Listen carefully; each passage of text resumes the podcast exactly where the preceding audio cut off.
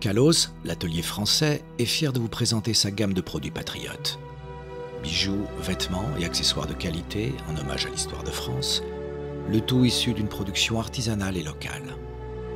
Alors, si vous en avez marre de porter des marques qui attaquent la France et que vous voulez mettre en accord votre tenue avec vos valeurs, ou bien offrir un cadeau qui a du sens, rendez-vous sur le site calos-france.com et bénéficiez de moins 10% avec le code incorrectible.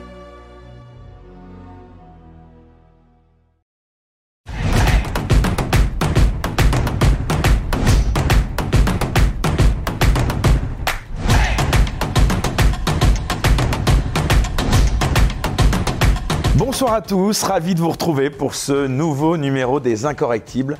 Alors apparemment cette émission dérange de plus en plus, c'est plutôt rassurant, c'était le but. Les articles calomnieux de pseudo-journalistes d'observatoires subventionnés, de plus en plus nombreux et réguliers, on avait prévu et ça nous fait marrer. Franchement, vous êtes nos meilleurs attachés de presse.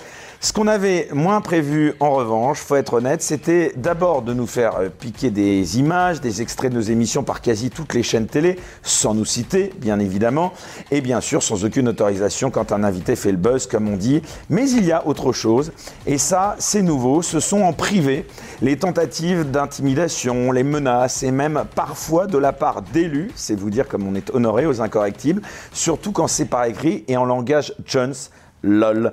Bon, ça c'est un peu pour la déconne, on va pas se mentir, c'est vrai, pour parler sans filtre, ça fait un peu chier parce que ça nous coûte du fric de consulter nos avocats ou de nous défendre quand on est attaqué en justice, contrairement à certains dont les frais de justice sont payés par le contribuable. Mais vous savez quoi? Le plus drôle, c'est que le droit ici, on n'en a peut-être pas l'air, mais on kiffe. Et justement, on a des avocats qui sont plutôt très brillants dans leur domaine. La preuve, depuis le début que cette émission existe, tous les procès qu'on nous a intentés, on les a gagnés. Je dis bien Alors, petit conseil à certains ou à certaines qui se reconnaîtront et qui voudraient nous faire taire, ne fanfaronnez pas trop. On compte les moutons à l'arrivée, comme on dit, à la fin du match.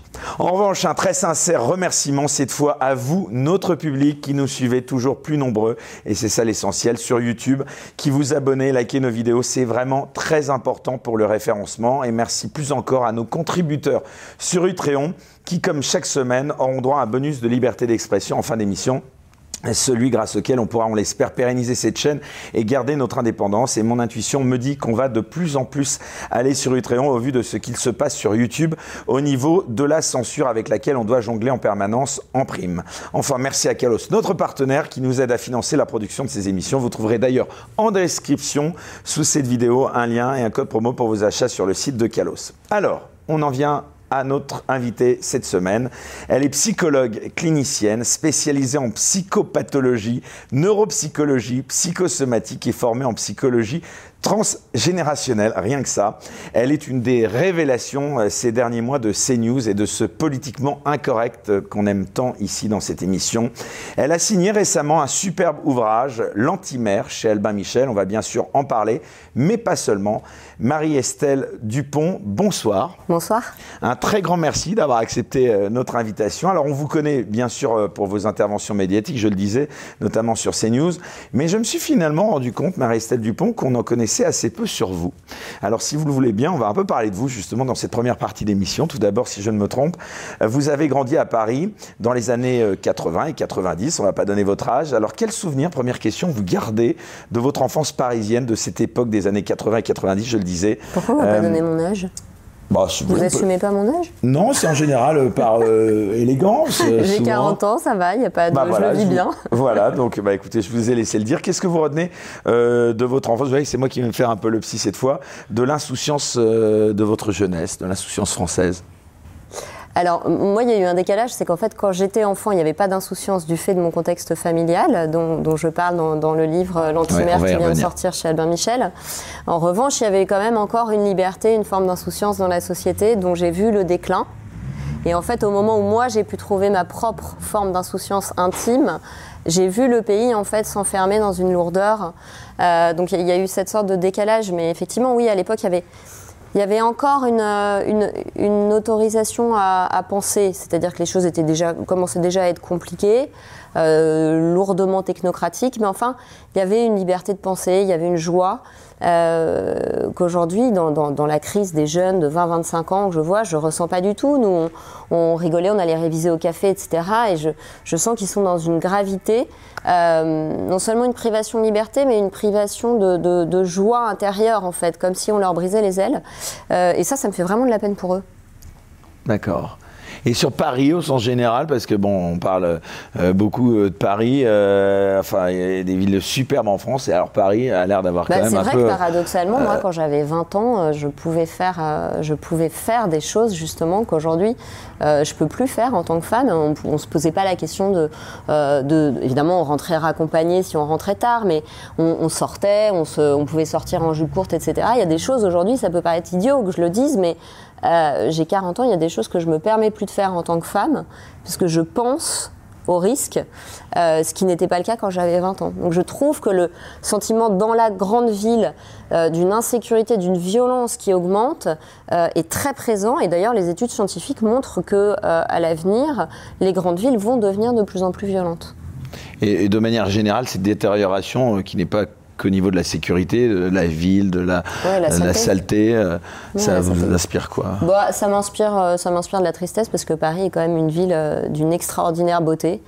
Et je trouve qu'on a réussi à en faire une ville sale, stressante, avec le sentiment que les gens sont très à cran, etc. Et donc on a, on a toujours du plaisir à se promener dans Paris mais c'est plus pareil. Il y a plus cet enthousiasme, euh, euh, surtout quand on est une femme. Hein. il y a peut-être des hommes qui vous diront pas du tout, je perçois pas ça, mais je pense que les hommes ont 10 ans de retard sur l'insécurité par rapport à une femme, évidemment physiquement.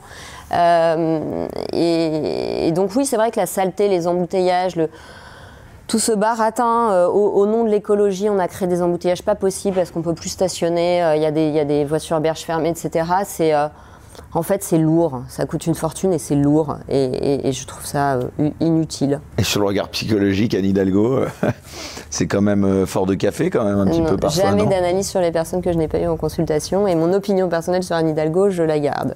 Et je la partage. on la devine. Bon, on va revenir au fil de votre vie. Vous avez fait, euh, Marie-Estelle Dupont, vos études au très prestigieux lycée du 5e arrondissement de Paris, euh, Henri IV, si je ne me trompe. Vous avez donc été au cœur de ce qu'on peut appeler cet élitisme républicain. Euh, qu'est-ce qu'il vous en reste de cette période? Alors moi j'ai beaucoup aimé en fait mes années littéraires à Henri IV pour la méthode et la force de travail que, que ça nous apportait. Euh, il y avait vraiment une émulation intellectuelle. On est dans un cadre en plus qui est absolument magnifique. Donc quand vous êtes à côté de la tour Clovis, euh, dans la cour des cartes, vous avez vraiment envie que vos neurones euh, fonctionnent au quart de tour. Donc j'ai acquis en fait une méthode de travail, une force de travail, et, et j'ai de la gratitude pour ça. Après, il y avait un discours que je trouve un peu paradoxal, c'est-à-dire que pour nous stimuler, c'était vraiment tour à tour, euh, vous êtes l'élite, mais euh, en même temps, vous êtes des merdes si, si vous comprenez pas ce qu'on vous dit tout de suite. Donc euh, là, il y avait peut-être un... Et forcément, le regard de la psychologue qui a vieilli se dit il y avait peut-être quelque chose qui n'était pas très ajusté dans la manière de stimuler les élèves. après, quand j'ai appris la réforme, en fait, pardon, des établissements Henri IV et Louis le Grand. Et ben voilà, c'est de ça dont je voulais vous parler. Ouais, j'ai trouvé ça assez triste. J'ai l'impression vraiment il y a une volonté de casser euh, de casser tous les trucs qui fonctionnent. Ce système des grandes écoles, voilà, ce système élitiste, euh, euh, vous, en, voilà, vous en pensez quoi? Vous, trouvez que c'est désastreux de vouloir le casser? Bah, En fait, dans les années, enfin, quand moi j'étais jeune, euh, donc dans les années 90, il y avait encore une, une, éducation nationale qui avait une offre publique de qualité et on voit bien comment le transfert s'est fait. Finalement, aujourd'hui, les parents souhaitent mettre les enfants dans les établissements prestigieux dont je ne citerai pas le nom, qui sont du privé, les ministres eux-mêmes. Donc en fait, c'est un peu dommage qu'on ait cassé ce qu'il y a de plus euh, fondamental dans le service public, parce que ce que vous, le constat qu'on fait sur l'éducation nationale. Il y a des ministres qui, ont un, double jeu au niveau de la parole, c'est ça, qui, disent mettez vos enfants dans le public et dans les faits qui oui, mettent bah, leurs bien sûr, enfants bah, bien sûr, pour qu'ils aient une scolarité sereine. Euh, donc euh, c'est un peu dommage de ce, sentiment redondant que le constat qu'on fait sur l'éducation nationale, on le fait sur la justice, on le fait sur la santé et l'hôpital, c'est-à-dire que à chaque fois qu'on est sur du fondamental, sur de l'essentiel pour la société, sur de la structure, euh, ce qui relève du service public malgré des impôts colossaux, aujourd'hui fonctionne beaucoup moins bien qu'il y a 30 ans. Donc c'est un peu triste parce que euh, au nom du bien, on a cassé euh, ce qu'il y avait de fort dans notre système social, c'est-à-dire qu'il y avait quand même un service public de qualité. Ça, oui, je trouve ça regrettable. Et justement, euh, vous dites au nom du bien, et au nom du bien, on a euh, souvent instauré ce qu'on appelle euh, la discrimination positive. Vous en pensez quoi? Est-ce que ce n'est pas un facteur supplémentaire de parfois de frustration collective? Bah, Moi, ce que je remarque en consultation, c'est que des, très bons élèves, parfois, sont victimes de la discrimination positive euh, par exemple, vont se retrouver avec Parcoursup. Alors ça, c'est pas tout à fait la discrimination positive, mais par exemple avec Parcoursup, vont se retrouver. Euh, qui a fermé la porte à beaucoup d'établissements d'élite, justement, dans aux meilleurs élèves, au profit euh, Où on leur dit parce que vous êtes excellent, vous allez aller remonter le niveau. Et en fait, à cet âge-là, on n'est pas supposé être le sauveur de l'autre. On est supposé construire son propre chemin. Donc oui, ça, je, je trouve que c'est regrettable, mais on y viendra peut-être plus tard. Je pense que l'éducation nationale, c'est le chantier fondamental d'une société, parce qu'en fait, il est le révélateur de notre mentalité d'adulte vis-à-vis de nos enfants, c'est-à-dire vis-à-vis de ceux dont on a la responsabilité, mais vis-à-vis de notre futur aussi. Et qu'en fait, dès lors que l'éducation nationale est poreuse à des idéologies, euh, captée par des intérêts qui ne sont plus l'intérêt supérieur de l'enfant, euh, il faut comprendre que ça veut dire c'est un signe pathologique pour moi dans une société. Je l'ai dit au moment du Covid, j'ai dit mais une société qui sacrifie ses enfants, c'est une société qui suicide. Mais de la même manière, l'éducation nationale, la, manière dont on saupoudre avec quelques chèques, avec mépris, sans résoudre les problèmes de fond et en laissant une idéologie qui n'a pas sa place à l'école entrer à l'école, euh, c'est vraiment dire nous ne prenons pas soin de nos enfants, donc de notre futur forcément, une psychologue, elle y voit une forme de pathologie collective. C'est très triste, c'est suicidaire. Alors justement, euh, vous avez euh, trois enfants. Il y a de l'espoir, il y a de l'espoir. Je ne peux pas être. Oui, on, voilà, on faire le constat. L'espoir, il naît du constat, parfois désespérant, mais sinon on ne peut pas proposer autre chose derrière. On va parler des solutions, euh, sans doute que vous peut-être proposez ou préconisez. En tout cas, moi j'aimerais revenir à, vous. Vous avez trois enfants, donc vous êtes évidemment concerné. Au-delà de la question du masque et du Covid-19, dont nous allons reparler dans quelques instants, quel est votre regard sur l'état de l'école républicaine Marie-Estelle Dupont? Est-ce que vous accréditez la thèse selon laquelle le niveau global, général, s'est effondré bah, je pense que je ne suis pas la seule à être d'accord avec, euh, avec Brigelli, hein, qui parle assez crûment de la fabrique euh, du, crétin. Je trouve que le niveau d'orthographe euh, est devenu très préoccupant. Or, on pense avec un langage. Donc quand on a trois, pardon, je m'étouffe. Allez-y, allez-y, allez-y. Hein. Quand on a trois mots de vocabulaire au lieu de 50 pour décrire ses émotions, c'est sûr que c'est plus difficile d'élaborer son monde interne et donc la réduction du champ lexical chez un être humain est euh, négativement corrélée avec la violence, c'est-à-dire moins vous avez de mots de vocabulaire, plus vous êtes à risque d'avoir un passage à l'acte violent ou de faire une dépression. D'accord? Donc le langage est extrêmement important et il structure la pensée et il élabore la pulsion, donc il permet de vivre ensemble et de se comprendre. Donc ça, évidemment, ça me préoccupe. La substitution des écrans et du virtuel à la lecture, quand on connaît les effets neurobiologiques de la lecture, comme euh, justement facteur de prévention, notamment de la dépression, euh, c'est quelque chose que je trouve très inquiétant. Donc oui, le niveau général, je trouve que le niveau d'exigence, de, je trouve qu'on ne leur apprend plus le discernement, on ne leur apprend plus le sens critique. Euh, et au niveau des contenus, on a l'impression que tout est fait pour qu'ils n'aient pas envie d'apprendre. Donc, j'ai de la peine pour ceux qui enseignent, parce que chez beaucoup, c'est une vocation. Moi, j'ai des patients qui, ont la grecque et puis qui en fait se disent non, mais je, je veux même pas de cette agrègue que j'ai parce que ça va me faire aller enseigner des choses avec de l'idéologie et d'une manière euh, dont je n'ai pas envie d'enseigner, pour laquelle je n'ai pas choisi mon métier. Euh, et puis j'ai de la peine pour, euh, nos enfants, évidemment. je pense que la question du remplacement des professeurs manquants par des gens qui étaient formés en quatre jours, exactement au même moment d'ailleurs, on a autorisé dans les crèches que n'importe quel adulte non formé à la petite enfance viennent pallier le manque du taux d'encadrement dans les structures d'accueil, pour moi, c'est quand même. Je veux dire, quand on a dit ça, on a tout dit, quoi. Mais en fait, on est qui? On, est qui pour faire ça à nos enfants? On est qui pour dire, mais n'importe qui peut s'occuper de toi? Et puis je le paye au lance-pierre, et puis je le forme pas, et puis je le supervise pas dans sa pratique? Enfin, on se vautre, euh, on se vautre dans quoi là? C'est de la décadence totale pour moi. Alors, Marie-Estelle Dupont, on va continuer de parler un petit peu de vous, si vous voulez bien. Après Henri IV, vous vous lancez donc immédiatement dans la psychologie avec un DESS de psychologie clinique à l'école des psychologues praticiens, c'est-à-dire pour les plus jeunes de ceux qui nous écoutent, un master en psychologie clinique. C'était euh, déjà un master 2. C'était déjà, oui. Euh, mais euh, j'aimerais. Alors, on va faire justement bah, un peu de pédagogie. D'abord, je vais vous demander pourquoi cette vocation pour cette discipline. Et puis, surtout, donc c'est nécessaire, pour moi compris, vous avez la gentillesse de le relever, quelles sont les différences entre ces professions que sont psychologue, psychiatre, psychanalyste, et pourquoi avoir choisi celle de psychologue et, pas les autres Et psychothérapeute. Euh, d'accord. Euh, Donc pourquoi avoir choisi cette discipline et la différence entre euh, toutes ces spécialités? Alors moi j'ai eu envie de devenir psychologue à l'âge de 11 ans.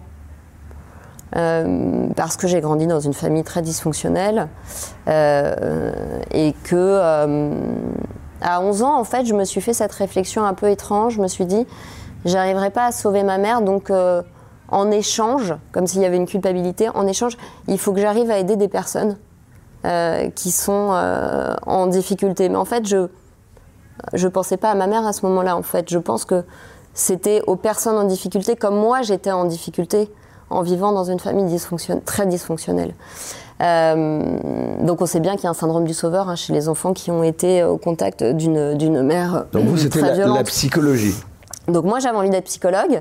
Et la différence avec Mais j'avais pas envie d'être psychiatre parce que le psychiatre est médecin, il prescrit des médicaments et moi en fait j'avais vraiment envie d'être dans ce que Jean-Yves Leloup appelle très joliment prendre soin de l'être et, je savais euh, que depuis Socrate, eh ben, on a la preuve que la parole soigne. C'est-à-dire, il y a des mots qui tuent, puis il y a des mots qui réparent. Il y a des mots MOTS qui réparent les mots MAUX de l'âme.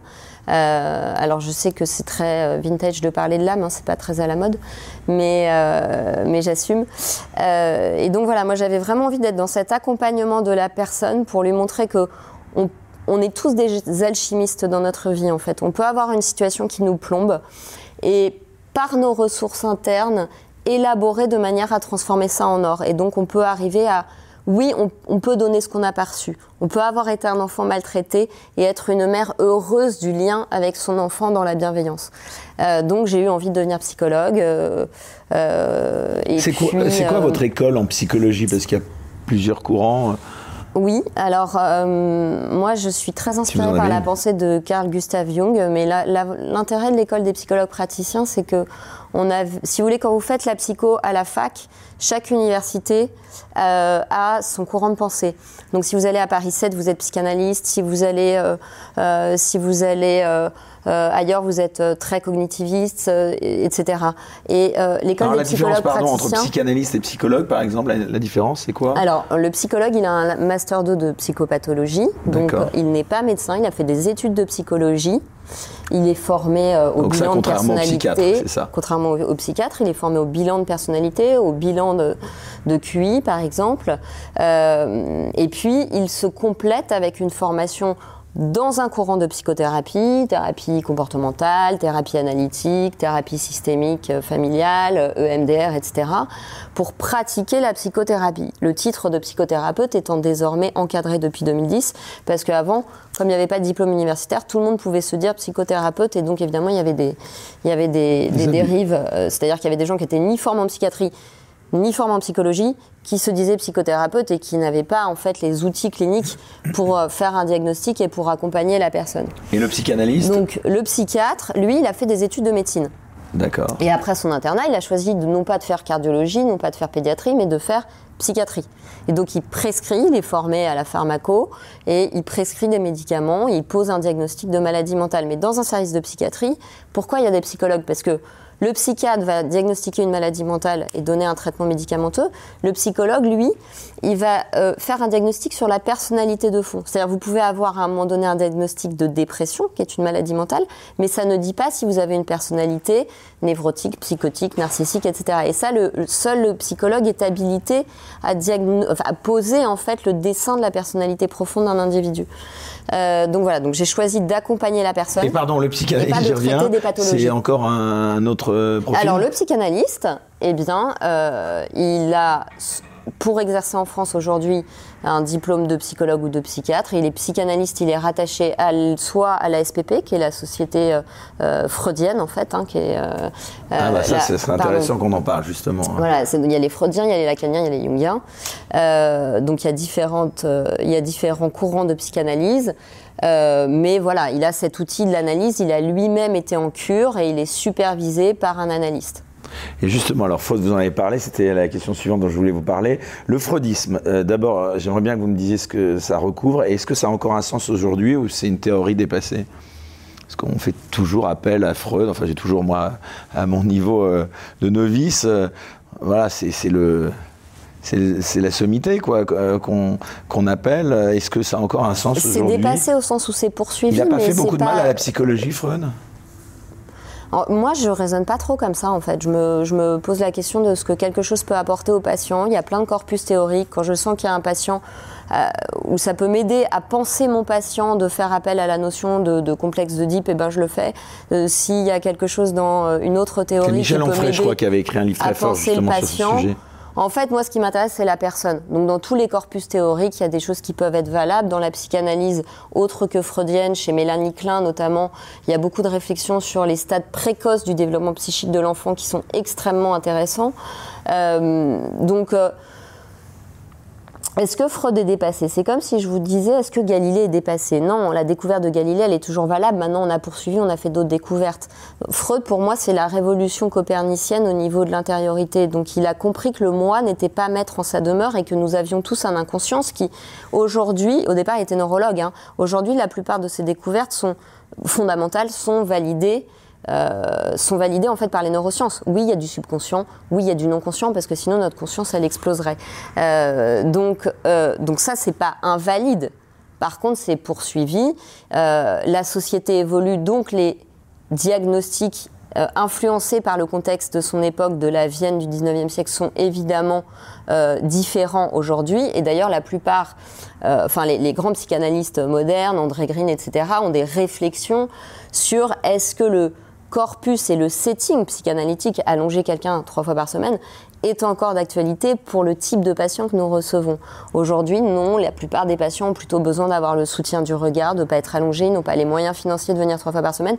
Et les pathologies ont changé et la société a changé. Ça ne veut pas dire qu'il faut tout jeter. C'est pas parce que quelque chose n'est plus au cœur d'eux qu'il faut tout jeter. Alors c'est intéressant que vous parliez de ça parce que justement, quelles sont vous, à vous, euh, vos spécialités? Par contre, juste pour finir, là où ça a fait du mal en France, c'est l'usage de la psychanalyse qui a voulu quelque part phagocyter, régner sur la psychologie. Or, la psychanalyse n'est qu'un champ de la psychologie. Et du coup, là où ça a fait du mal à la psychologie, c'est qu'on a dit ouais, c'est des trucs fumeux euh, de complexe d'Oedipe. On n'a pas voulu entendre les autres courants le courant systémique, le courant behavioriste, etc., qui, qui étaient très complémentaires de ces approches. Ce qui fait qu'aujourd'hui, aux États-Unis, où ces courants se sont aussi développés, et puis les courants post-freudiens, la gestalt, etc., euh, la psychologie est une discipline respectée. Parce qu'il y a un vrai débat d'idées, parce que dans les universités, dans les services de psychiatrie, le psychologue, celui qui va dire là j'ai besoin d'un psychiatre pour des médicaments, mais j'ai une approche globale de la personne. Et en fait, en France, ça a un peu savonné la planche de la psychologie de vouloir n'entendre parler à un moment donné. Il y a eu de l'idéologie en fait, de ne vouloir entendre. Et, là, j'accuserais peut-être un petit peu Lacan, si je devais être dans la polémique, de ne vouloir mettre que la psychanalyse en avant. Mais la psychanalyse, c'est un courant de psychologie, c'est pas tout. Et vous, vous êtes spécialisé euh, dans, enfin en psychologie évidemment, mais euh, quels sont les problématiques Moi, je ne pas de psychanalyse. D'accord. Dans ma connaissance en psychologie, il y a certains corpus psychanalytiques et j'aime beaucoup la pensée de Jung. Mais je ne mène pas de psychanalyse. Et quelles sont les, problématiques? C'est plus ça peut-être alors qu'il faut que je vous demande que vous traitez le plus. Vous êtes amené à, traiter le plus dans votre cabinet euh, bah, en, libéral, c'est quand même très varié. C'est-à-dire que ce sont des gens qui peuvent consulter en libéral, qui ne sont pas au stade de la psychiatrie euh, en hôpital. Donc euh, ils viennent avec, avec tous les problèmes, tous les problèmes de l'existence humaine possible, beaucoup de séparation, de de burn-out, de dépression. Euh, la question d'avoir un conjoint aussi, qui est, comment je gère par exemple une pathologie euh, chez un conjoint euh, voilà, qui, est malade, comment je gère les enfants dans ces situations. J'ai beaucoup de personnes qui ont été victimes d'inceste et puis évidemment, de par mes publications, mes deux derniers livres, L'antimère et juste avant Se libérer de son moi toxique, j'ai beaucoup, beaucoup de demandes par rapport à la question des relations familiales. Comment je fais pour ne pas me renier et garder des relations avec une famille dysfonctionnelle. Alors justement, euh, il n'y a pas que vos ouvrages. Hein. Euh, j'aimerais, euh, avant qu'on aborde aussi votre émergence médiatique, j'aimerais qu'on évoque votre site internet, hein, marie-estelle-dupont.com, sur lequel on retrouve vos actualités dans vos articles et vos chroniques. J'aimerais qu'on s'attarde sur certaines d'entre elles. Hein. Il y en a beaucoup qui m'ont intéressé en préparant cette émission. Alors d'abord, j'aimerais vous parler d'un article très intéressant intitulé Au commencement était le père, dans lequel vous évoquez les rapports hommes-femmes et le rapport des enfants à la figure paternelle. Euh, c'est la figure d'autorité qui manque aujourd'hui, le père?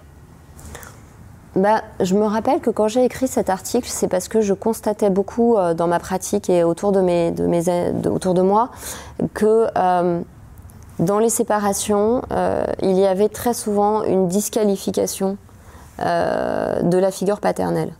Or, quand on se sépare, on cesse d'être des amoureux, mais on est toujours des parents. Un enfant, il a deux jambes, il a un père, une mère. Donc, à un moment donné, si vous critiquez ah bah ça, écoutez, c'est mis en cause par certaines personnes. Maintenant, il peut avoir deux pères ou deux mères. Hein. Ah oui, c'est vrai. Je suis vraiment encore dans les années 80. Excusez-moi. Euh, oui, certes, d'accord. Admettons. En attendant, quand dans un divorce entre un homme et une femme, la figure du père, par vengeance, est disqualifiée, ce sont des dégâts considérables sur la structuration psychique de l'enfant. Et sur le plan sociétal, depuis 40 ans, on assiste euh, à une régression psychique, pour moi, euh, collective, qui est liée à l'infantilisation. Or, l'infantilisation, le fait que aujourd'hui, on, on, constate tous autour de nous qu'on a beaucoup d'ados attardés, euh, de grands ados de, 45 ans, c'est lié au fait qu'il y a une disqualification de l'autorité depuis mai 68. C'est-à-dire qu'il est interdit d'interdire, mais à partir du moment où l'homme est tout puissant, il est tout impuissant. C'est-à-dire que si tout est permis et qu'on se prend pour Dieu, on va forcément s'effondrer. Et c'est ce qui est en train de se passer. Et moi, je voulais vraiment, j'ai écrit cet article d'ailleurs au moment où je divorçais, parce que je trouvais extrêmement important de pouvoir distinguer la place du mari et la place du père. Tu n'es plus mon mari, mais tu es toujours le père de mon enfant. Donc en tant que père, ta parole, elle est respectée, elle est respectable. Évidemment, il y a des cas d'inceste, de déviance, de maltraitance, je ne parle pas de ça, et dans ces cas-là, il faut évidemment protéger l'enfant. Mais d'une manière générale, on ne peut pas confondre le mari et le père, parce que sinon vous allez vous venger de l'un en utilisant l'autre, et là vous punissez l'enfant. Donc quand je dis au commencement était le père, ce que je dis c'est que finalement, une mère ne peut être maltraitante et déviante que si le père ne prend pas sa place. À partir du moment où le père pose une limite à la mère et dit tu ne peux pas faire ça à l'enfant, l'enfant il est à l'abri. Donc ce qui permet à un individu de se structurer, d'avoir une colonne vertébrale et de se construire comme adulte, c'est d'avoir une figure paternelle qui vient couper le cordon entre la mère et l'enfant et lui permettre de conquérir le champ social. Alors c'est intéressant ce que vous dites là, puisque bon, la figure du père, je le disais, je vous ai interrompu euh, pour vous dire qu'il y avait euh, parfois des, familles euh, où il y avait donc cette parentalité des couples de même sexe. J'aimerais savoir, il y en a beaucoup notamment au sein de la Manif pour tous, qui voient un risque fort pour l'enfant, précisément l'absence de père ou de mère d'ailleurs. Quel regard vous portez sur cette parentalité des couples de même sexe ou... En fait, dans mon propos au commencement était le père. À aucun moment je ne vise les familles euh, monoparentales, etc. Le père, il y a des mères euh, courage qui élèvent seules euh, leurs enfants, mais il y a du père dans la tête de la mère. Ce que je veux dire, c'est qu'il y a la figure symbolique du tiers de la loi et elle n'est pas en fusion avec ses enfants. Chacun garde sa place. Il y a une différence des générations, il y a du cadre. Donc il peut y avoir une famille classique avec un homme, une femme mariés sous le même toit et qu'il n'y ait pas de père, parce que le père est invalidé, il est castré, il est absent, il est lâche, il ne fait pas son job. Inversement, il peut y avoir une femme seule, même peut-être deux femmes, même, j'en sais rien en fait, j'y ai pas été confrontée moi dans ma pratique à un couple euh, de deux femmes, mais où il y, a du tiers séparateur qui pose un cadre et qui empêche la fusion entre la mère et l'enfant, qui va et qui joue ce rôle du père au sens psychologique, c'est ça? Absolument. Mais, mais vous êtes une mère seule, ça peut être un oncle, ça peut être un parrain. Du moment que dans la tête de la mère, euh, elle n'est pas toute puissante et il y a de l'altérité.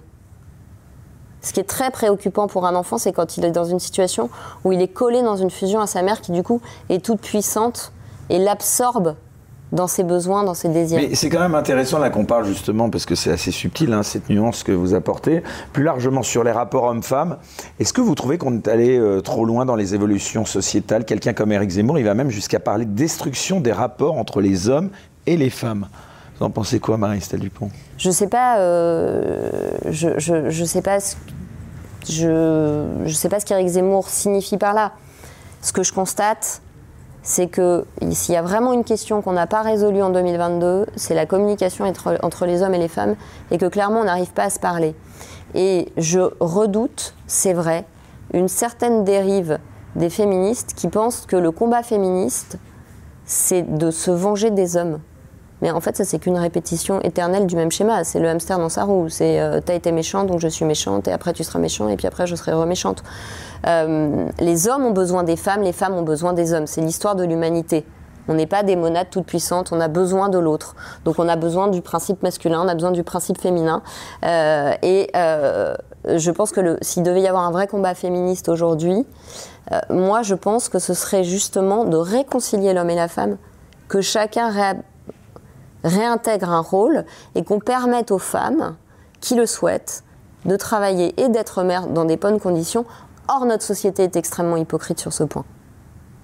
Parce que, en réalité, la femme qui a un projet professionnel et qui veut avoir des enfants, elle a toujours le sentiment d'être coupable et elle n'arrive pas à mener à bien les deux parce que il n'y a pas les structures d'accueil des jeunes enfants euh, adéquates, etc., etc., et que pour le moment, c'est toujours sur la femme.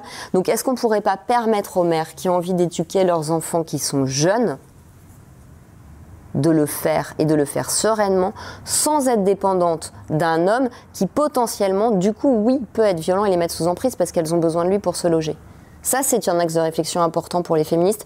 Je préférais que les féministes disent on donne un macaron handicapé qui expire au bout d'un an à toutes les femmes enceintes pour leur permettre de trouver une place de stationnement facilement, je facilite la vie des femmes plutôt que je cogne sur les hommes. Voilà, parce que ça, je pense que cogner sur les hommes, ça nous revient dans la tronche parce qu'aujourd'hui, on a une charge mentale trop importante parce qu'on a voulu se raconter qu'on n'avait pas besoin des hommes. Bah si, on a besoin des hommes et vous avez besoin de nous. Voilà. Euh, je n'en doute pas. Euh, autre texte euh, qui a attiré mon attention, justement, on va parler de cette société que vous évoquez, qui est d'actualité. Hein, votre article, enfin une chronique qui est sur votre site intitulée Réponse au père de mon fils sur l'euthanasie et autres intrusions étatiques. J'invite d'ailleurs ceux, je vous dis, qui nous regardent à la lire, car c'est une réflexion très intéressante sur le sujet et nuancée. Alors, votre position, elle est celle de l'abstention dans un débat qui, selon vous, n'a pas vraiment lieu d'être. Hein. Il est très ancien, cet article. Ben oui, mais c'est pour ça, j'ai été rattrapé et je le trouve vraiment intéressant qui du moins n'est pas le principal problème hein, dans ce que vous dites. Euh, est-ce que vous pouvez nous en dire plus? Et surtout, est-ce que vous ne pensez pas que sur de telles questions sociétales comme l'avortement, la peine de mort, le mariage homosexuel ou l'euthanasie, donc, il faudrait consulter directement le peuple et lui demander son avis par référendum? Ah bah oui, je pense que c'est un outil démocratique intéressant, le référendum. Euh, euh, maintenant, sur la question de l'euthanasie, je suis je suis vraiment effrayée en fait par, euh, par euh, la tournure que, prennent les choses, la volonté d'avancer, d'accélérer. Mais attendez, une société qui légitime euh, le suicide assisté, c'est-à-dire on va appeler un chat un chat, c'est un meurtre. c'est quand même une société qui est en train de se déshumaniser, me semble-t-il. On avait la loi Leonetti qui était très bien, quand j'ai des infirmières qui travaillent en pédiatrie, qui ont des enfants qui sont, euh, qui sont en fin de vie, ces enfants sont accompagnés, ils partent sans douleur. Il euh, faut quand même réaliser que faciliter l'euthanasie, on va avoir tous les rapaces des successions qui vont arriver et qui vont convaincre mamie qui a plus toute sa tête que ce serait bien que elle, on l'allège de sa propre existence. Donc là, je trouve qu'on commence à flirter avec un truc très très très très inhumain malheureusement, euh, il y a beaucoup de choses très déshumanisantes dans notre société au nom du bien. Donc, euh, moi, non, je ne suis pas du tout pour qu'on avance euh, dans le. Il y a la loi Leonetti, on n'a pas besoin, selon moi, d'aller plus loin. Et dans ma profession, en plus, alors c'est peut-être un réflexe corporatiste, mais je trouve que c'est un, une insulte considérable qui est faite au travail des personnes qui travaillent en soins palliatifs. Je vous assure que quand on parle avec un psychologue ou un infirmier qui est en soins palliatifs, le travail de dentelle qu'ils font pour accompagner les personnes et ne pas leur voler ces derniers instants, il est il est absolument incroyable en fait. C'est un sacerdoce. C'est la crème de la crème de la société, les gens qui font ça. C'est comme les gens qui s'occupent des tout petits, des autres. Euh, donc, euh, ce que je veux dire, c'est qu'on vit avec sa personnalité, on meurt avec sa personnalité. Nous n'avons pas tout découvert des mystères de l'être humain. Et je pense que vouloir court-circuiter la mort, parce qu'en réalité on est mal à l'aise avec, euh, parce que ça coûte de l'argent de maintenir les gens en vie, parce que c'est ennuyeux d'aller leur rendre visite, parce que c'est glauque. Euh, en fait, c'est notre confort à nous hein, dont on parle. C'est pas du tout le confort de la personne qu'on veut aider à mourir. Depuis quand, depuis quand on veut lui rendre service Il y a des moyens de limiter la souffrance physique et la douleur. Donc moi, quand je vois les caissons qui arrivent en Suisse, on peut aller se suicider où on veut et où il n'y a pas de sensation d'étouffement, mais j'ai l'impression d'être dans un film d'horreur en fait. Donc, de qui on parle quand on parle de l'aide? De qui on parle quand on parle du confort? On parle de notre trouille de la mort. Mais il faut bosser sur notre trouille de la mort plutôt que de dire oh bah maintenant c'est facile, il n'y a pas de problème, je vais t'aider à te suicider. T'es déprimé, t'as envie de te suicider? Allez, je suis sympa, je vais t'aider à te suicider. Bah non, non. Tu vas passer du temps avec cette personne. Tu vas lui donner de l'amour, tu vas lui donner de la bienveillance et elle va retrouver le goût à la vie. Ça, c'est une autre direction qui est intéressante. Donc je trouve que euh, oui, il y a beaucoup de mépris vis-à-vis du travail qui est fait. Euh, par les professionnels des soins palliatifs. Et que je pense que euh, euh, l'agonie, le temps pour partir, il est propre à chacun. Il y a des gens qui sont prêts à mourir et ils partent vite. Et il y a des gens qui ne sont pas prêts à mourir parce qu'ils ont une angoisse. Moi, j'ai vu une grand-mère et un grand-père mourir avec ce rapport à la vie qui était le leur. J'avais un grand-père qui a mis du temps à mourir parce qu'il était agrippé, il avait peur. Et puis j'ai une grand-mère qui était OK. Elle, avait fait son temps, elle, était OK avec sa conscience. Elle est partie, elle a lâché prise. Mais on ne peut pas décider à la place de l'autre. c'est intéressant ce que vous dites là. Et attention à la fabrique du consentement. Parce que là, elle va tourner à plein par les gens qui seront intéressés par l'argent. Moi, t'as mal, mais je comprends, ta vie a plus de sens. Mais le sens de la vie d'un vieillard, c'est juste de passer du temps avec les gens qu'il aime, en fait. C'est ses cinq sens. Qui tentait qu'il ait encore des gens euh, qu'il aime autour de lui, parce qu'il y en a aussi parfois qui abandonnent les personnes âgées. Mais bien sûr, mais je ne dis pas que c'est une question facile. Mais je pense qu'il ne faut pas jouer à saute-mouton. Je veux bien débattre de cette question. Il y a certainement de très bons arguments opposés aux miens. Alors Par contre, j'ai un problème avec la tentation de passage à l'acte d'imposer ça comme si c'était le bien. Pour moi, ça ne sera jamais clair que c'est le bien. Marie-Estelle, euh, on va en finir avec votre parcours. Vous êtes aujourd'hui une figure euh, connue de ceux qui nous regardent en raison de vos interventions médiatiques, notamment sur la question euh, des droits des enfants pendant la crise de la Covid-19. Vous êtes aujourd'hui une chroniqueuse régulière, on l'a dit, de CNews et de l'heure des pros. Alors quel regard justement vous portez avec presque maintenant deux ans de recul sur cette entrée dans le monde médiatique La télévision, est-ce que c'est quelque chose qui vous plaît? Comment est-ce que vous concevez votre rôle dans les médias, Marie-Estelle? Mon rôle dans les médias, mais c'est très bah oui, c'est un peu le cas, hein, puisque vous êtes maintenant euh, une figure reconnue et régulière. Euh, en fait, euh, c'est des missions très suivies. C'est arrivé. vous avez une responsabilité aussi. En fait, alors la notion de responsabilité, bien sûr, je, je, la ressens très fortement parce que je, je je, suis très stressée avant chaque passage à la télé. Surtout que dans le domaine médiatique et psy, il y a très peu, il y a beaucoup de candidats, mais il y a peu d'élus, en tout cas, qui, qui obtiennent, euh, j'ai envie de dire, la, consécration du public, en tout cas. Qui c'était nouveau. Euh, ce que la crise a amené, c'est que c'était nouveau qu'il y ait une parole psy. Il y avait des, des, analystes politiques, il y avait des analystes économiques. Il y avait des médecins, ça, il y en avait. L'idée qu'il y a un psychisme en France, on a quand même vachement de mal avec ça. Hein. mais, euh, bah, on avait Miller, mais bon. mais depuis, en, hein. en, fait, c'est arrivé au moment du confinement. Et vous en pensez quoi de Gérard Miller? Non, non, mais vous. Ah bah, vous ne pouvez en... pas me poser une question avec une autre question avec une autre question. Je vais répondre à votre question. Oui, mais je voyais que vous vouliez y échapper. Je ne suis pas obligée de penser quelque chose de. non, mais c'était juste. Je vais répondre à votre question qui est beaucoup plus intéressante que mon opinion sur Gérard Miller, euh, que je connais très très peu en plus. Euh, ça a commencé parce que pendant le confinement, en fait, euh, France 2 m'a appelé euh, moi, j'étais donc confinée, j'étais sur le point d'accoucher de mes deux derniers enfants. Comment on explique ça aux enfants? Qu'est-ce qu'on leur dit, etc. De là, ça a fait boule de neige. C'est-à-dire que Thomas Soto m'a récupéré pour RTL, ou Eric Brunet m'a contacté pour euh, LCI-TF1, et puis ensuite j'ai été à CNews, à RMC, à Sud Radio, et, et en fait, je me suis dit L'état psychique, c'est quelque chose dont on ne parle pas, et donc c'est très important de mettre en lumière que la santé ne se réduit pas à un chiffre de circulation virale, et que euh, si on considère la santé uniquement à l'aune du Covid et qu'on oublie tous les autres aspects de la santé, on va avoir beaucoup plus de dégâts de santé que nous n'aurons résolu le problème. Donc, euh, donc j'ai expliqué ça. Et puis, euh, dans mon cabinet, parce que bah, du fait de la crise, j'ai repris en fait très très vite le travail. j'ai observé de tels dégâts que je n'avais jamais observé en 16 ans. Voilà, c'est ça que j'allais vous demander aussi. Quelles sont euh, les conséquences de toutes ces règles et restrictions, notamment voilà, sur les enfants de la Covid Moi, quand j'allais dans les médias, en fait, je, donnais les nouvelles du cabinet, quoi. Enfin, les nouvelles du cabinet et du cabinet de mes confrères qui me remontaient la même chose. Je me disais, mais je suis folle. Et puis, je voyais que mes chiffres en libéral, c'était les mêmes qu'à l'hôpital, que j'avais fait conseiller l'hospitalisation, parce que moi, je n'hospitalise pas, je suis pas médecin, mais conseiller l'hospitalisation à six fois plus de patients.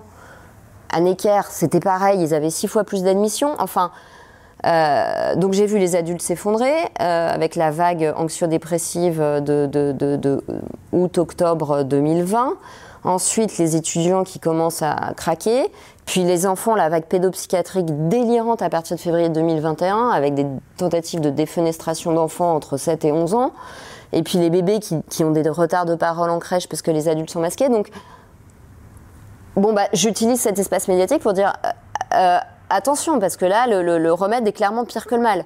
Euh, j'aimerais euh, parler, pardon, vous interrompre un instant, mais là, des responsabilités, parce que c'est quand même édifiant ce que vous dites là.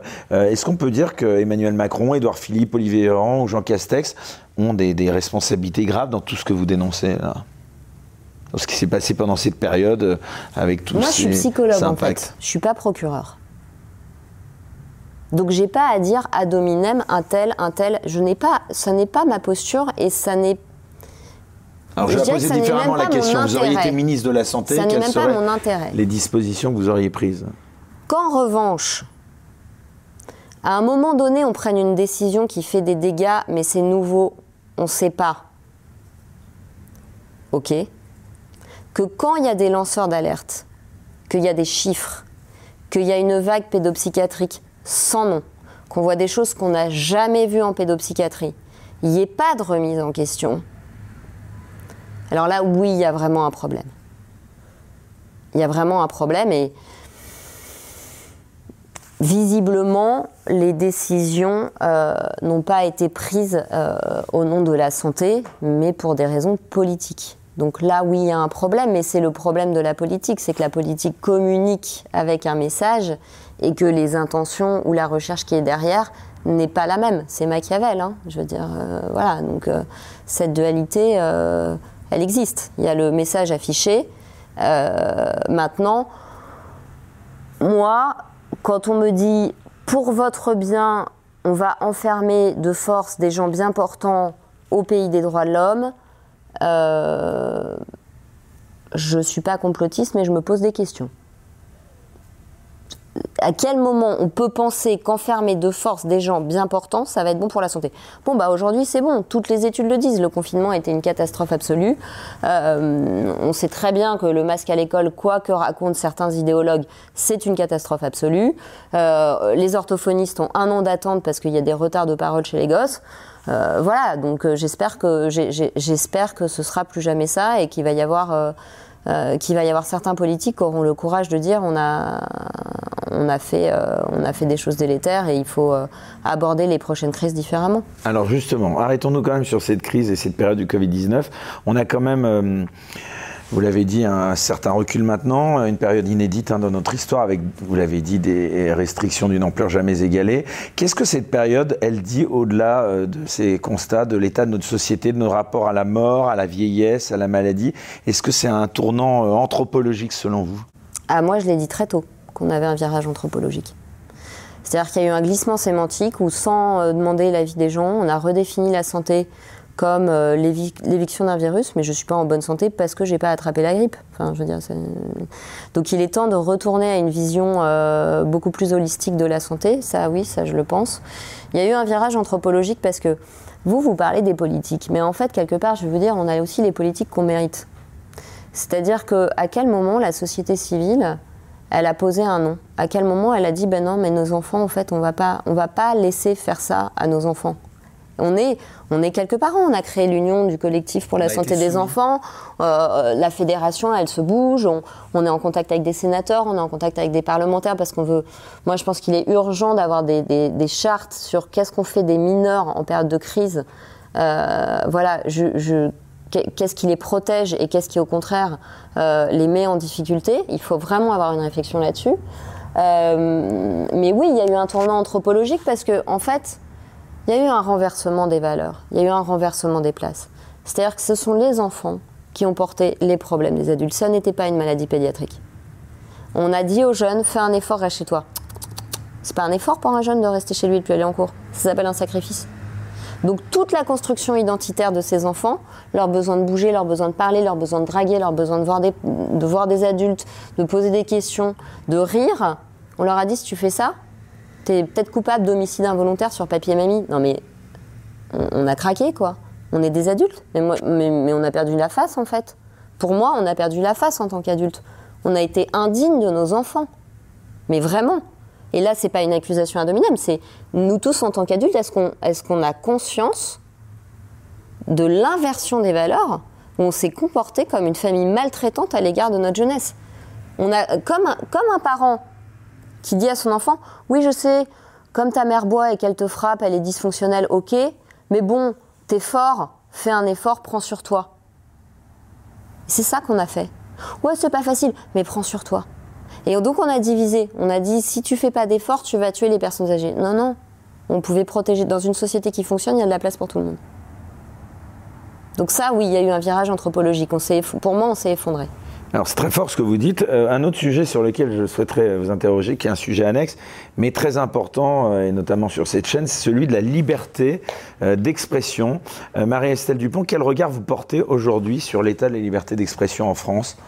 Quelles sont les causes de cet affaiblissement, selon moi, de cette liberté d'expression, selon vous? Eh bien, pour moi, le vrai problème de la liberté d'expression, c'est que... Euh, c'est vrai, vous dites des choses qu'on n'a pas euh, l'habitude d'entendre, encore moins de la part euh, d'une psychologue. Pour s'exprimer, il faut savoir qu'on existe, avoir confiance en soi et penser.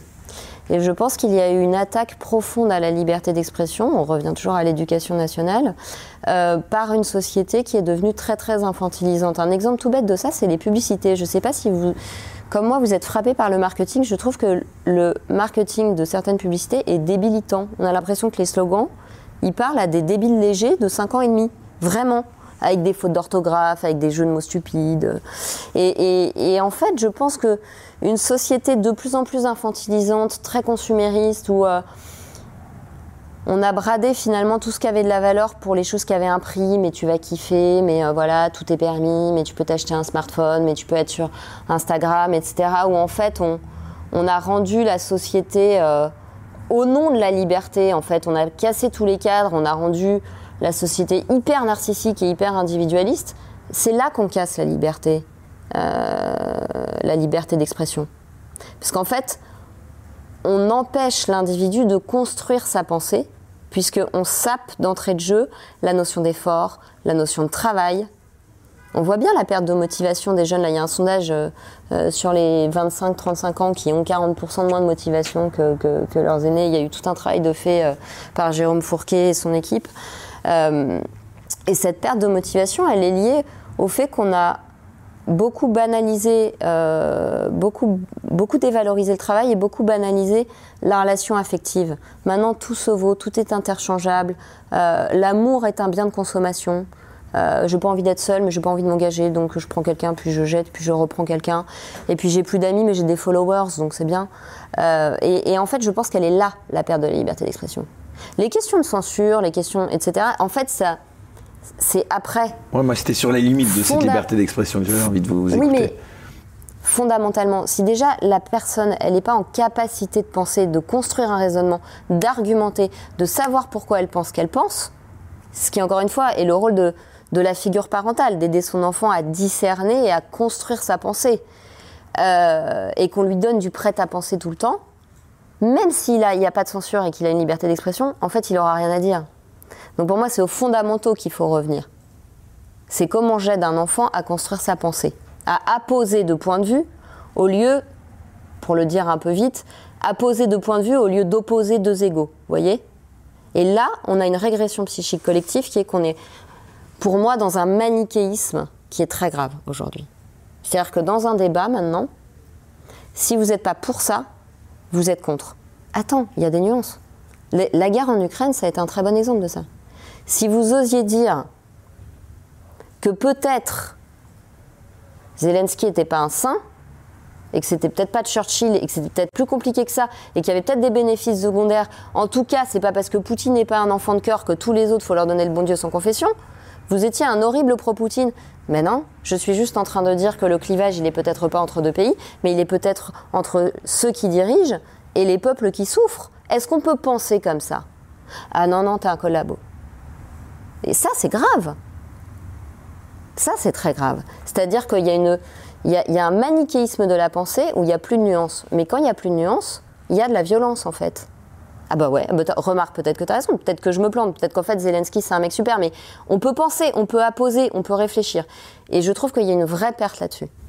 Alors c'est intéressant que vous parliez euh, de cette actualité en Ukraine parce que justement, euh, dans ces émissions auxquelles vous participez, vous êtes nécessairement euh, amené à prendre des positions politiques. Ça ne veut pas forcément dire que vous accusez à nominem, mais en tout cas, on est dans une émission qui s'appelle Les Incorrectibles et ici on parle en toute franchise. En tout cas, on essaye de le faire et nos invités, on, leur, demande. Comment est-ce que quand même, malgré tout, vous vous définiriez politiquement? Est-ce que vous pouvez au moins me répondre à ça? Euh, politiquement, je me définirais comme très. Quelles sont les valeurs auxquelles vous croyez Je me définirais comme très feignante politiquement. Ah. Euh, ça veut dire euh, plutôt tradit, pas progressiste Pourquoi je suis très feignante politiquement Parce que. non, mais j'ai un vrai problème avec, avec, la farce politique. Depuis que je suis toute jeune, hein, c'est instinctif. je, il y a trop de com en fait. Moi, ça me, ça m'abrutit. En fait, il y a des questions politiques importantes quand même pour vous, non? Alors, la chose, la chose publique m'intéresse. Mais la, la, farce politique, ces espèces de, de, coups bas, de. J'ai toujours l'impression qu'on veut décaler la caméra sur le truc euh, pas important pour faire du bruit et pas parler. Et, ça, c'est un sentiment que j'ai depuis que je suis toute petite. J'ai l'impression qu'on parle pas des sujets qui fâchent. Euh, évidemment, j'ai choisi un métier, on fait que de parler des sujets qui fâchent. Euh, d'ailleurs, on me le reprochait déjà quand j'avais 5 ans. On me disait déjà, tu, tu arrête, de, arrête de te poser des questions. Eh ben justement, en parlant de sujets qui fâchent. Euh, donc, politiquement, comment je me définis? C'est très difficile de répondre à cette question, honnêtement. Euh, Alors, je vais vous aider peut-être avec la question suivante. Je ne me reconnais pas en France dans une personnalité qui incarnerait les valeurs et le projet que j'aimerais pour le pays de mes enfants. Voilà. Donc je peux dire ce que je suis pas, je peux pas trop dire ce que je suis, mais ce qui est clair, c'est que je ne me reconnais pas dans une personnalité politique aujourd'hui. Bah, peut-être que vous allez nous dire en quoi vous vous reconnaissez, puis moi j'essaierai de vous aider à vous dire vers quel homme politique ça pourrait. Euh, euh non, c'est de la manipulation, vous voulez me faire voter pour quelqu'un. Je le ferai pas. Non, non, non, non, pas du tout. Non, Parce que depuis qu'en 2005 j'ai voté non et que ça, le non est passé et que ça n'a pas été respecté, j'ai fait ok, bon, je crois que la prochaine fois j'aurai piscine. Je suis pas pour l'abstention, mais je trouve qu'il y a des il y, a quand même un niveau de. Comment dire d'affaiblissement démocratique qui, euh, qui est très pernicieux parce que ça pousse quand même beaucoup les gens. Je comprends les gens qui se désintéressent de la politique et qui vont pas voter. Alors, avant de parler d'autres livres, Marie-Estelle Dupont, j'ai quand même encore deux questions justement assez sensibles à vous poser, justement sur des sujets, comme vous dites, euh, qui peuvent fâcher éventuellement. Tout d'abord, le regard que vous portez sur ce qu'on appelle, enfin, ce que je considère, moi en tout cas, euh, la dérive wokiste de la gauche et plus largement sur cette idéologie dont on dit qu'elle vient d'ailleurs des États-Unis, mais dont on oublie souvent que ses origines se trouvent dans la French Theory des sociologues et psychologues français des années 70 et 80. Qu'est-ce que vous pensez de ce, ce mouvement des wokistes? Euh, je pense qu'il contribue. Euh, je pense qu'il contribue à l'accélération euh, de, de, la régression psychique à laquelle on assiste. Si vous voulez, il y a 100 ans, on avait une société qui était, qui était plutôt névrotique, c'est-à-dire il y avait des cadres, il y avait peut-être trop de cadres, il y avait peut-être pas les bons cadres, mais enfin il y avait des cadres, il y avait des repères, il y avait un sens moral et il y avait des limites. C'est-à-dire que si les à l'intérieur du foyer, les parents échouaient à poser la limite, l'école le faisait. Si l'école échouait, il était repris par la loi, par la police, par la justice. Aujourd'hui, on a pété tous les cadres. La chaîne police-justice, elle fonctionne pas. Les policiers font un truc et puis ça traîne dans les cours. Euh, d'assises, etc. Euh, les, gens sont, il y a une impunité. Euh, à la maison, il y a une grande difficulté des parents, pour plein de raisons, à poser cette parole d'autorité. donc, je me suis perdue en route. On avait une société qui était névrotique, on est passé à une société qui est très narcissique. Tout tout de suite, instantanéité, principe de plaisir immédiat, pas de frustration. Résultat, c'est un piège abominable pour les gosses parce qu'ils voient plus le sens du travail, ils voient plus le sens de l'effort. Or, l'être humain ne prend confiance en lui qu'en faisant. Hein le docteur Montessori l'a très bien montré. Elle dit le petit, c'est un embryon social. Ça veut dire qu'il n'est pas encore mûr socialement. Il est maladroit. Il ne sait pas s'il faut toucher, s'il faut prendre, etc. Et c'est seulement en faisant et en refaisant et en répétant qu'il finit par réussir et se faire qui est la concrétisation de sa pensée, de, son, l'actualisation de son potentiel, lui donne de la fierté, lui donne de la joie. Et de cette joie naît l'extraversion et le lien social. Donc si vous empêchez les gens de faire, que vous vantez la paresse, que, etc., vous les empêchez de prendre confiance en eux, donc vous les empêchez en fait d'aller dans le lien. Et on est en train de passer d'une société narcissique, pour moi, avec le wokisme, à une société psychotique. La psychose, c'est quoi? La psychose, c'est la confusion. Il n'y a plus de limite, il n'y a plus de différence des générations, il n'y a plus de différence des sexes, il n'y a plus de différence des places. C'est l'enfant qui prend soin de ses parents, c'est l'étudiant qui se sacrifie pour la société, c'est euh, euh, on confond les hommes et les femmes, et puis de toute façon c'est pas grave parce que tout se vaut. Euh, et en fait, dès lors que vous tuez toutes les différences, vous êtes dans un cloaque en fait. Donc, quand on raconte aux enfants qu'ils peuvent choisir leur sexe et qu'on va leur donner des bloqueurs hormonaux de puberté, pour moi, c'est un acte de maltraitance et de violence grave. Parce que, d'abord parce qu'on ment à l'enfant. L'être humain est ainsi fait que la biologie lui détermine un genre ou de choisir leur, mois de grossesse. leur genre, leur identité sexuelle. Que si adulte, il souhaite changer de sexe, mais pas euh, enfant. Dans un parcours libre sans matraquage idéologique et éclairé, parce que il se ressent d'un autre genre. Mais ça, c'est pas un truc qui vient à 12 ans. Donc un petit enfant à 8 ans qui vous dirait je suis une fille alors qu'il est, biologiquement garçon, vous, vous, dites euh, il faut pas l'écouter. Attention, je dis attention. C'est-à-dire qu'un enfant qui est né fille et qui se sent garçon ou l'inverse, euh, vraiment dans son ressenti propre, c'est tout petit en fait. Alors qu'est-ce qu'il faut faire? Les quatre en sexualité avant. Il y en avait, il y en a toujours eu. Mais c'était très très très minoritaire. Ce sont des réalités. C'était euh, entre un an et demi et trois ans au moment où émerge la différence des sexes. D'accord? Par contre, si c'est un ado qui me dit ça à 12 ans, je me dis attends, on va discerner. C'est toi? Ou c'est l'idéologie parce que tu as besoin d'un sentiment d'appartenance et quand tu en train de te raconter que tu as le droit et que ouais, et que merde les limites, et que merde papa, et que merde maman, et que merde la biologie. Non En fait, on a des limites, on n'est pas tout puissant en tant qu'être humain. Donc on est à un moment de l'histoire, dans un lieu, avec un sexe, avec une famille. Tout ça, c'est notre jeu de départ. On ne l'a pas choisi et parfois on fait la mauvaise pioche. Maintenant, en tant que parent, qu'est-ce que j'en fais? Est-ce que je passe à l'acte chirurgicalement en ne discutant pas le ressenti de mon enfant, en lui disant Oh là là, tu te sens garçon, pas de problème, on va tout de suite chez le médecin? Ou est-ce que je lui dis Mais mon chéri, t'es en pleine puberté, évidemment que t'es pas bien dans ta peau. Donc on va en discuter. Voilà, et ça s'apprivoise. Et parfois, on est passé par une phase garçon manqué, on, on était très fâché avec le fait d'être une fille parce que ça nous a valu des problèmes dans la famille. Mais une fois qu'on l'a surmonté, on est super heureuse d'être une femme. Et très honnêtement, euh, penser que c'est une liberté d'abolir toutes les limites et les contraintes, ça c'est une définition adolescente de la liberté, immature. La liberté, c'est pas l'absence de contraintes. La liberté, c'est l'autonomie des contraintes que je me choisis et qui font sens. Donc là, on les rend psychotiques.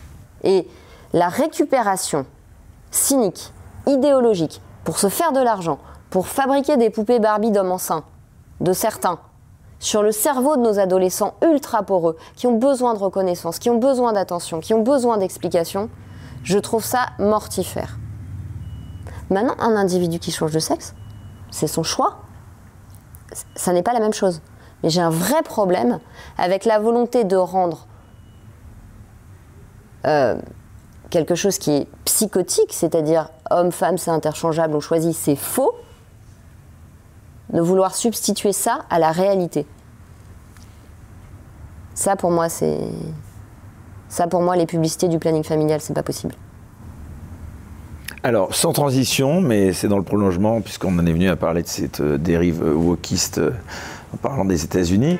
la France, la nation, la patrie, ce que ce sont des notions qui vous parlent et que vous faites vôtres Ah,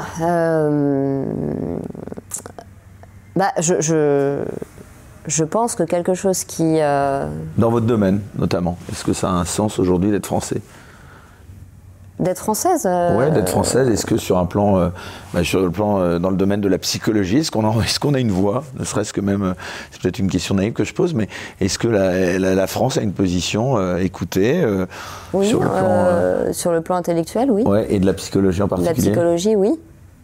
Moi, après, en tant que française, en tant que mère de famille, je souhaite à mes enfants que la France retrouve un peu de sa souveraineté.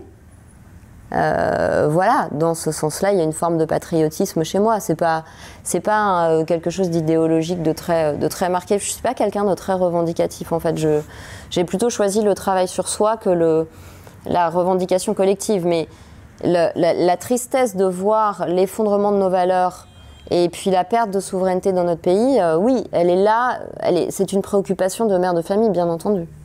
Allez, dernière question avant de passer à la deuxième partie de l'émission. On va parler bien sûr de ce livre et puis un petit peu d'actualité. Une question récurrente que je pose, euh, c'est le moment de vous poser donc cette question euh, que je pose vraiment, je vous dis à chaque invité. Comment est-ce que vous pensez que dans 50 années ou même dans un siècle, les historiens, les médecins ou simplement les commentateurs parleront de notre époque? Bah, L'histoire est écrite par les vainqueurs. Euh, donc.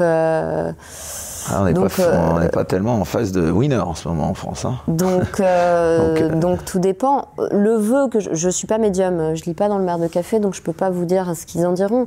Le vœu que je peux formuler, c'est qu'ils puissent voir notre époque, qu'on en soit sorti, et qu'ils puissent voir notre époque comme vraiment un moment de, de régression euh, un moment moi j'appelle ça un moment eschatologique. Pour moi, on vit quelque chose spirituellement d'un vrai combat, mais à toutes les heures de l'histoire, fait importante finalement, entre l'ombre et la lumière, c'est-à-dire il y a un renoncement à penser, il y a un effondrement psychique collectif euh, chez beaucoup de gens, hein, où les gens vous disent non mais de toute façon je...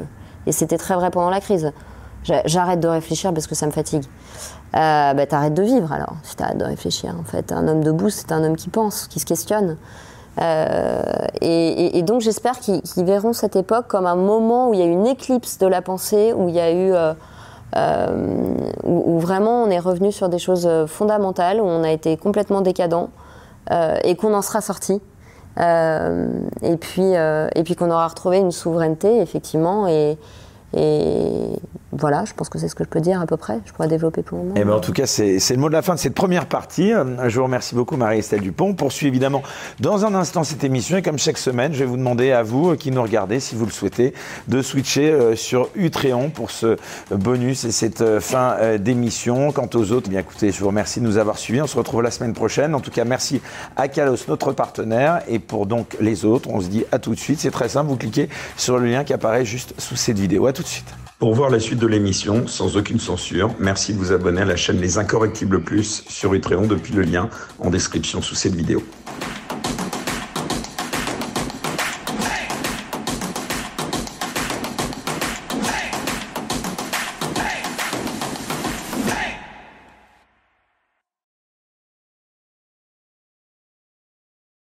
Kalos, l'atelier français, est fier de vous présenter sa gamme de produits patriotes bijoux, vêtements et accessoires de qualité en hommage à l'histoire de France, le tout issu d'une production artisanale et locale. Alors, si vous en avez marre de porter des marques qui attaquent la France, et que vous voulez mettre en accord votre tenue avec vos valeurs, ou bien offrir un cadeau qui a du sens, rendez-vous sur le site calos-france.com et bénéficiez de moins 10% avec le code incorrectible.